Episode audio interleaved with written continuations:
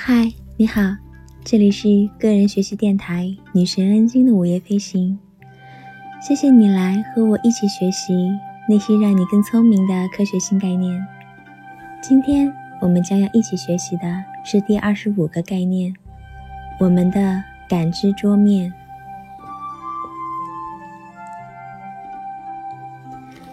我们的感知不存在对错。我们对于时空和物质的感知，比如说玫瑰一凋零和柠檬的味道酸，这些组成了我们的感知桌面。它的功能就像我们的电脑桌面。电脑的图形化桌面已经存在三十多年了，现在它已经是我们生活中不可或缺的一部分。我们通过它。可以轻而易举地掌握有用的概念。图形化桌面可以引导适应性行为。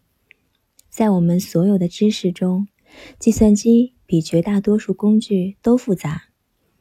电脑桌面上不同颜色、形状和位置的图标能帮助我们理解计算机的复杂性，但同时，电脑也限定了我们使用电脑的方式，比如。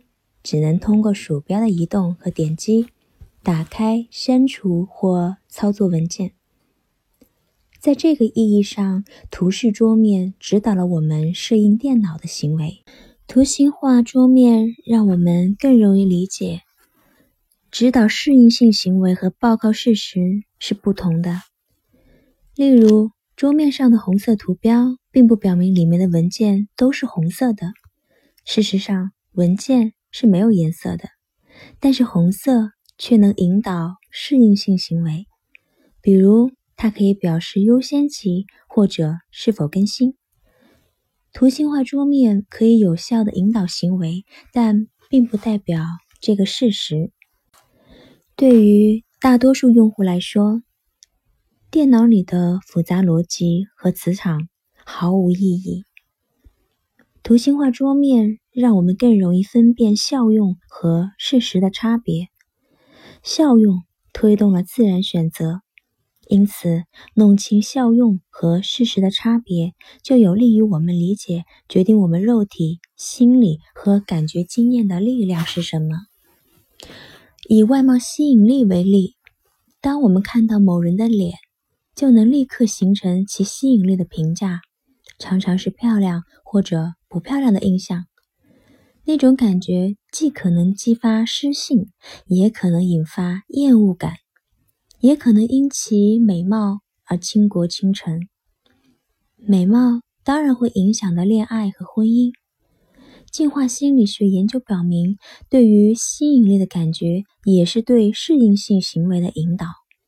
如果是为了寻求伴侣，对于他人外貌吸引力的感觉。就是一种适应性的引导，因为外貌较好的人意味着其能繁衍出更优质的后代。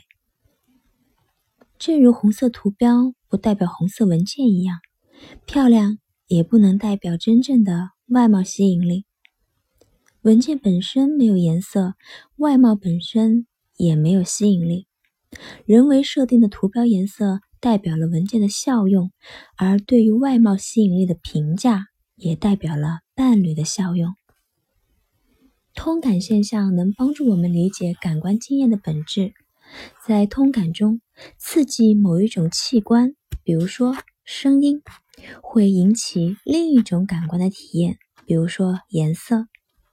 一些有声色通感的人，无论什么时候听到一种声音，都会感觉到好像看到了颜色和简单的图形；而一些有味触通感的人，则在他们每一次进食的时候都会产生触感。手的触觉也会引起同样的味觉。所有通感中最特殊的是声色通感。因为它可能是最任意的。想象一下，如果有一个声色通感的人，不能再感受到听觉刺激，而只能接受视觉刺激，那么他就会将我们接收到的听觉体验全部转化为视觉体验。原则上，他们能够接收其他人接收到的听觉信息，除非这种听觉信息是以颜色而非声音表现出来的。那么到这里，我们就要介绍感知桌面的概念了。视觉、听觉、味觉和触觉的感官经验都可以被视为进化为引导适应性行为的感知桌面，而不是报告客观事实的途径。所以，我们应该认真对待自己的感官体验。如果事物闻起来恶臭，我们就不能吃；如果听到响尾蛇的声音，我们就应该赶紧离开。我们的感官经验经过进化，能有效引导我们的适应性行为。我们应该认真对待感官经验，同时也不能盲从。这也是感知桌面概念的另一个含义。我们重视图形化桌面上的图标，比如我们不会轻易的删除掉某一个图标，因为那样会丢掉很多珍贵的文件。但是我们也不能盲从这些桌面图标，它们无法还原真相，只能促进有用的行为。不同的物种有着不同的感知桌面。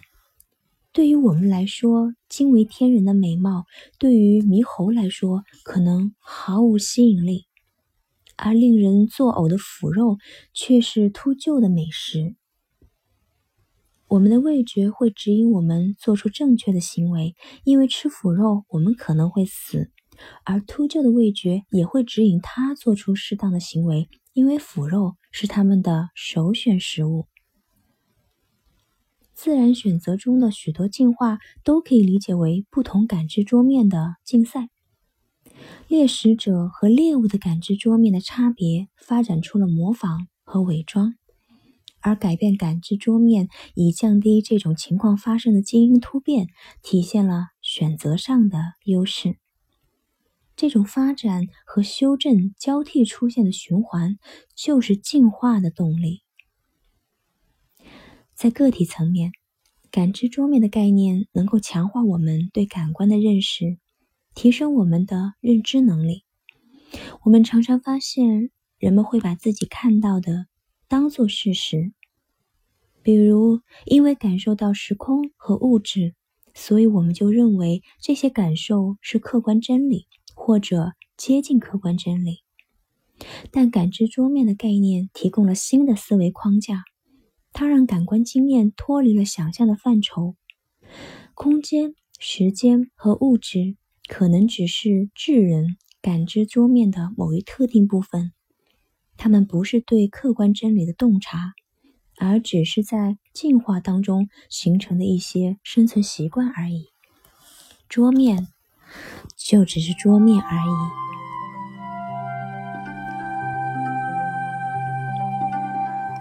好啦。今天的学习就到这里啦，希望你每一天都有好心情，也希望你每一天都有新收获。我们下次再见啦。